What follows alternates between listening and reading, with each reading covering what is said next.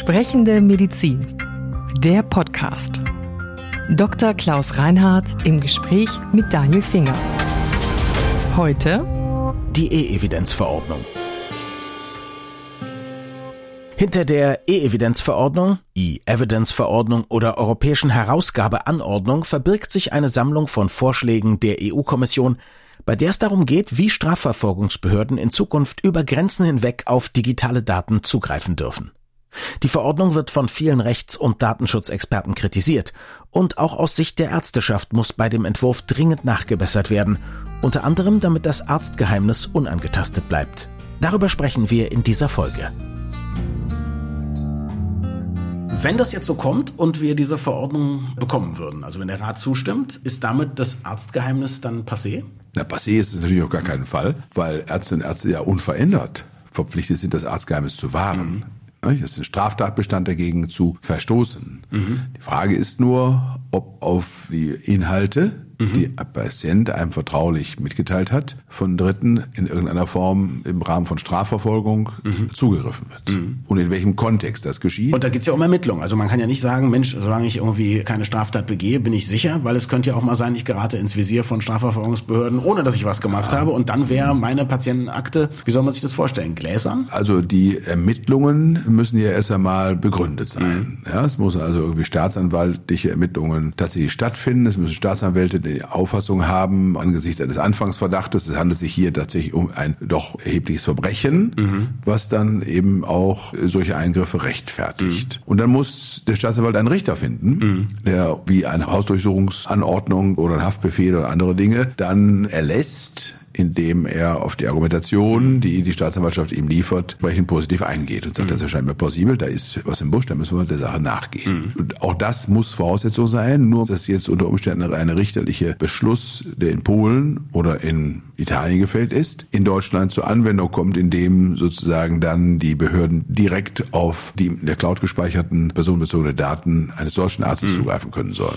Ich glaube, das ist auch das, was am gruseligsten an der ganzen Geschichte ist, dass man sozusagen etwas unter Umständen hier in Deutschland tut, was hier vollkommen legal ist und trotzdem kann dann gegen einen ermittelt werden. Ne? Und nicht nur gegen den Patienten, sondern vielleicht auch gegen den Arzt. Naja, gegen den Arzt in Deutschland schon mal nicht, weil es mhm. geht äh, das Strafrecht seines Lebens im Mittelpunkt ist. Aber ganz absurd und daneben liegend ist es nicht, wenn man sich vorstellt, der Arzt verreist nach Italien und er hat irgendetwas in Deutschland gemacht, was hier legitim und zulässig ist, mhm. aber in Italien strafbewehrt ist und er betritt dann italienischen Boden, dann ist die Frage, ob er eben für eine Tat, die er auf deutschem Boden begangen mhm. hat, dann unter Umständen auf italienischem Boden strafrechtlich belangt werden kann. Das betrifft überhaupt dann sozusagen mhm. Strafrechtsfragestellungen. Ich habe ja achteinhalb Jahre eine deutsch-polnische Sendung moderiert. Ich weiß, dass zum Beispiel in Polen sind Schwangerschaftsabbrüche verboten. Das ist ja auch ein reales Phänomen, dass viele Polinnen nach Deutschland kommen, um hier einen Schwangerschaftsabbruch vornehmen zu lassen. Da könnte man sich ja durchaus auch vorstellen, dass die Staatsanwaltschaft dann tätig wird. Man könnte sich vorstellen, dass in der Strafverfolgung auch der polnischen Frauen mhm. Die polnische Staatsanwaltschaft dann auf deutsche Patientenakten zugreift. Und das, glaube ich, wäre dann tatsächlich mit dem Arztgeheimnis aus unserer Sicht nicht vereinbar. Und zumindest mich beunruhigt es, wenn man überhaupt eine weitere Möglichkeit findet, dass auf diese Daten zugegriffen werden kann, weil da ja auch der Missbrauch sozusagen immer noch möglich ist. Es muss über die Telekommunikations- und Cloud-Anbieter geben, da muss es Schnittstellen dafür geben. Also ich zumindest denke immer, alles, was es gibt, kann man auch hacken. Das sind ja. solche Ideen. Ich ja. nehme an, das werden Sie genauso sehen. Das sehen wir ganz genauso. Das Vertrauensverhältnis zwischen Arzt und Patient, mhm. was sich eben durch die Berufsgeheimnisträgerkonstellation im Arztgeheimnis manifestiert, mhm. ist hochsensibel. Mhm. Und ist im Übrigen auch ein Raum, ein Schutzraum gegen staatliche Übergriffigkeit. Mhm. Und insofern stellen Menschen, die Berufsgeheimnisträger sind, und das sind ja alles Angehörige freier Berufe mhm. oder Theologen, die stellen in Bezug auf die Existenz und den Schutz der Zivilgesellschaft vor totalitären Entwicklungen mhm. ein Kernelement dar. Das wird häufig vergessen. Haben Sie so ein Problem schon mal gehabt, dass jemand Ihnen was anvertraut, wo Sie gesagt haben, oh, da müsste ich eigentlich was tun? Ich habe schon mal das Problem gehabt, dass sich ein Patient der mit seiner Tochter und seinem Schwiegersohn unter einem Dach lebt und der Zugang zu Waffen hat, mhm.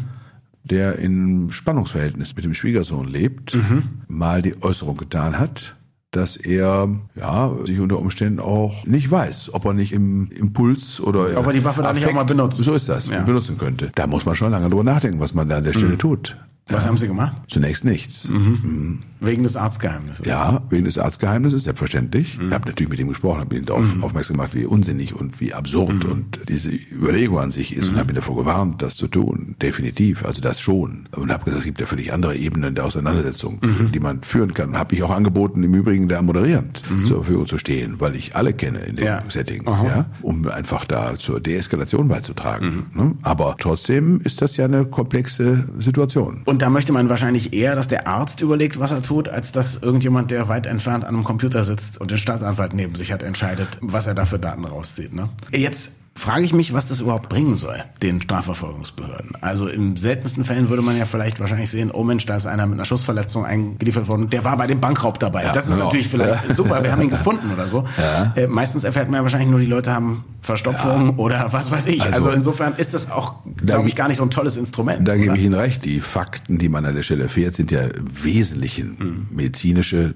Daten und Fakten, mhm. die jetzt im Hinblick auf Strafverfolgung eigentlich aller, aller seltensten Fällen überhaupt von Relevanz sind. Mhm. Hängt aber ein bisschen davon ab, was als strafwürdig in einer Gesellschaft angesehen wird. Mhm. Wenn sich also der Rechtsstaat verändert hin zu einem Unrechtsstaat und wenn bestimmte Verhaltensweisen Normierungen erfahren mhm. oder das Abweichen von diesen Normierungen als sanktionswürdig angesehen wird, und da müssen Sie ja nur nach China gucken, mhm. in dem solche Dinge ja stattfinden, mhm. dann wird das mit dem Big Brother's Watching You und mhm. diesen Orwellschen Fantasien, die da beschrieben werden, Realität. Und es gibt sie in der Realität auf diesem Globus an nicht wenigen Stellen. Und unsere Verfassung und die rechtsstaatliche Verfassung ist aus meiner Sicht nicht in Stein gemeißelt. Mhm. Absolut nicht. Die halte ich für immer noch, auch heute, auch mhm. nach 70 Jahren Frieden und demokratischer Gesellschaft, immer mit einer gewissen latenten Gefährdung mhm. ausgesetzt. Das finde ich angesichts der Polarisierung, die wir im Moment unter Corona-Gesichtspunkten erleben, mhm. die Vorwürfe, die Neigung, die Menschen sofort in die andere Ecke, aber die extreme Ecke zu stellen und ihnen auch Vorwürfe zu machen, sich unsolidarisch zu benehmen oder aber sozusagen nicht zu gehorchen und den Mainstream nicht mitzumachen, alles mögliche, was da sozusagen existiert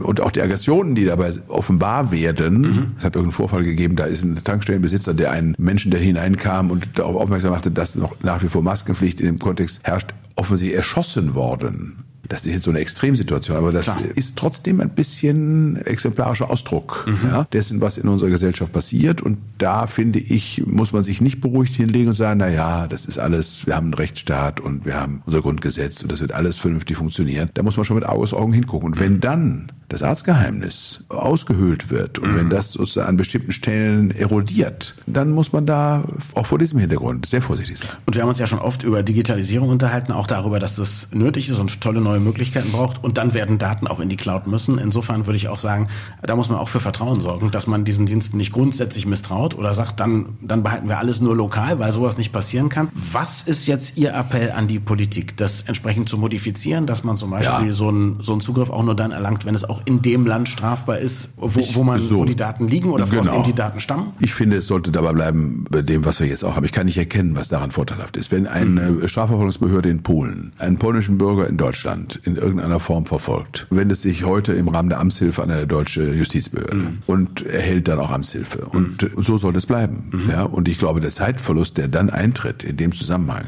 der ist allemal verschmerzbar. Mhm. Oder andersherum gesagt, das, was wir an vielleicht vermeintlichem Reibungsverlust erzielen oder gewinnen, kann ich nicht erkennen, dass das von mhm. solcher Bedeutung wäre. Ich glaube, es diskreditiert eher die Verhältnisse, beziehungsweise es schafft und sät Misstrauen und es beinhaltet eben die von uns auch schon diskutierten Ungereimtheiten und mhm. Ungewissheiten, was passiert mit bei unterschiedlichen Rechtssystemen, wenn jetzt sozusagen in dem einen ist Verbot, im anderen nicht, innerhalb Europas, das gibt es, wie wir schon an der Abtreibung und anderen Dingen festgestellt haben, finde ich, kann man in der Summe sagen, ich sehe keinen Handlungsbedarf.